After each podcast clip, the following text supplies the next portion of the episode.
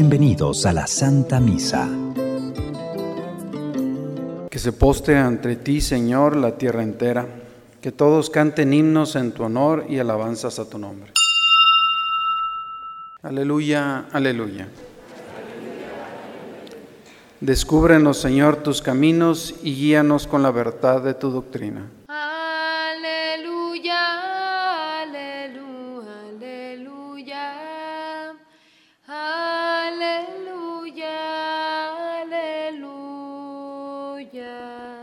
El Señor esté con ustedes, hermanos. Proclamación del Santo Evangelio según San Mateo. En aquel tiempo Jesús dijo a sus discípulos, no crean que he venido a abolir la ley o los profetas, no he venido a abolirlos, sino a darles plenitud. Yo les aseguro que antes se acabarán el cielo y la tierra, que deje de cumplirse hasta la más pequeña letra o coma de la ley.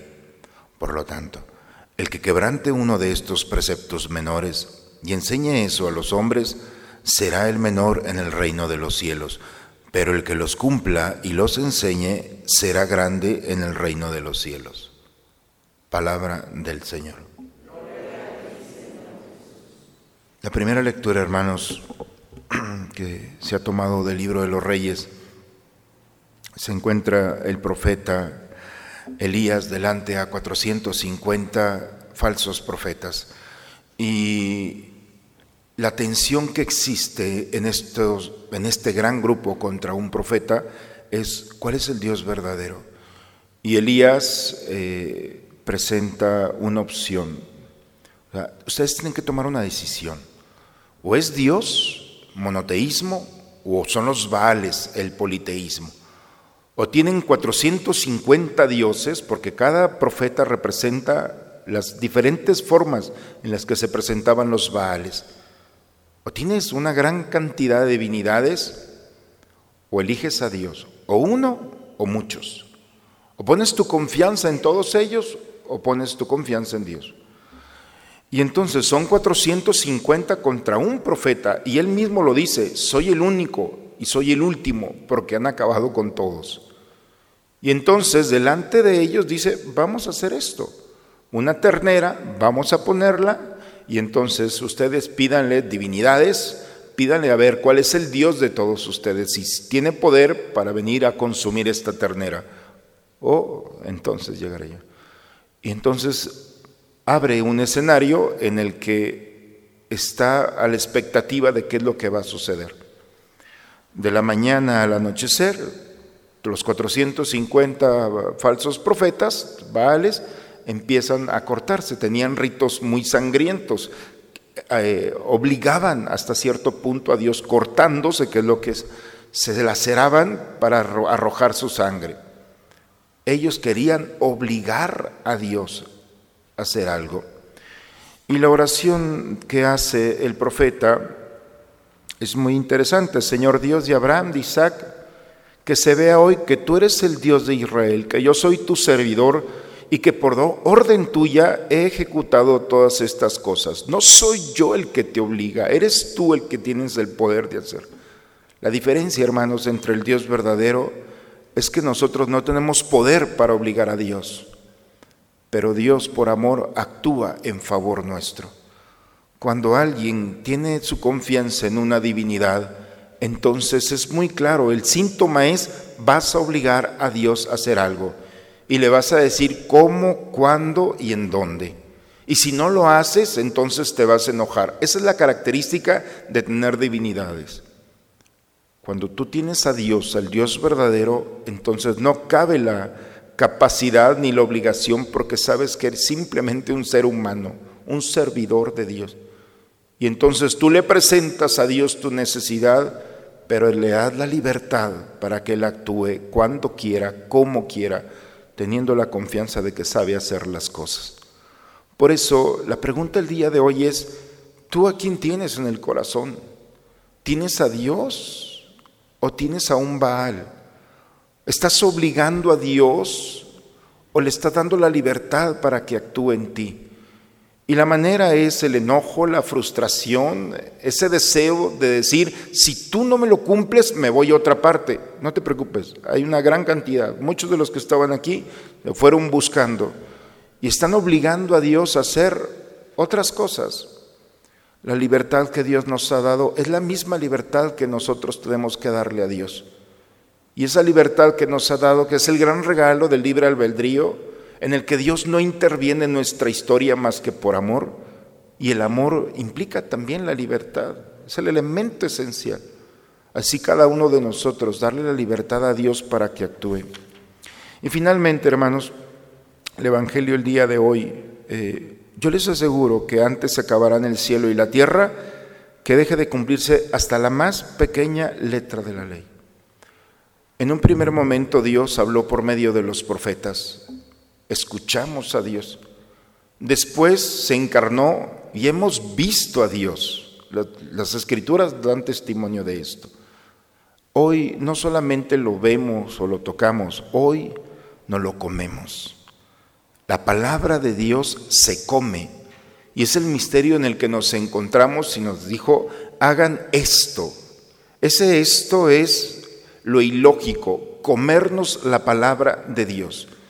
Y el poder que trae el comernos es permitir que su promesa, su palabra, actúe en nosotros. Se podrá venir abajo todo el cielo y la tierra, pero mi palabra, la más pequeña, esa tiene consistencia para la eternidad. Por eso como el profeta, hermanos, ante un mundo en el que no cree, en el que no espera, en el que no ama, en un mundo en el que nos ha querido arrebatar lo mejor que tenemos, que es la confianza en Dios, depositada en la semilla de nuestros padres y abuelos. En un mundo que no quiere a Dios, le conviene que no tengamos a Dios, porque el que no tiene a Dios puede hacer cualquier cosa, no tiene límite, y lo estamos viendo. En cambio, la confianza en Dios nos proporciona la certeza de que Dios va a actuar en favor nuestro. No obligado, porque quien ama no puede ser obligado. Quien ama no hace favores. Quien ama simplemente actúa en favor del otro. Esa certeza la tenía el profeta. Esa certeza la tiene Jesús. Esa misma certeza el cristiano debe de tenerla en el corazón. Porque si no tenemos esta certeza, entonces tenemos un pseudo Dios y tenemos divinidades. Y el día que no nos cumpla, entonces nos vamos a tantas opciones que este mundo nos ha presentado y hemos caído en la trampa. Por eso vivir en Dios es vivir la certeza y la confianza y nuestra decisión no será defraudada. Se podrá caer el cielo y la tierra, pero la palabra de Dios actuará hoy, mañana y todos los días con nosotros o en contra de nosotros, la palabra de Dios actuará en favor de la humanidad. Esa es nuestra certeza, es nuestra esperanza y es lo que estamos celebrando en este día, en esta Eucaristía. Venirnos a comer la palabra es permitir que se actualice en nosotros el misterio del Señor. En el nombre del Padre, del Hijo y del Espíritu Santo. Este es el Cordero de Dios que quita el pecado del mundo. Dichosos nosotros invitados a la cena del Señor. No sé de que entres en mi casa. Antífona de la comunión. Nosotros hemos conocido el amor que Dios nos tiene. Y hemos creído en Él.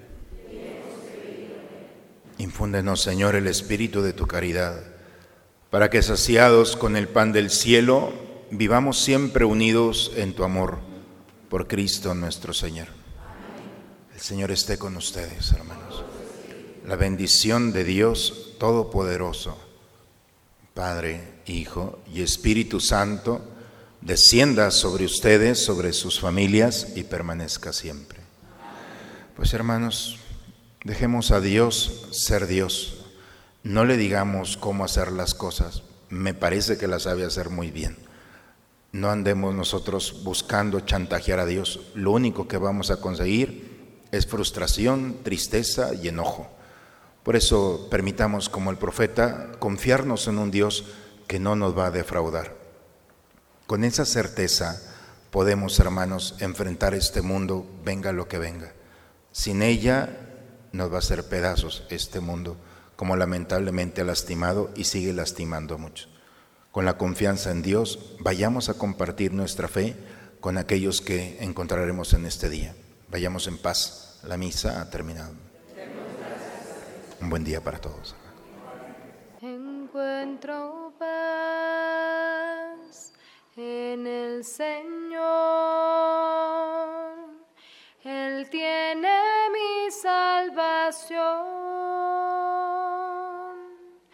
Él mi roca y Señor. Solo Él mi salvación. Encuentro paz en el Señor. Mi esperanza tengo en Él.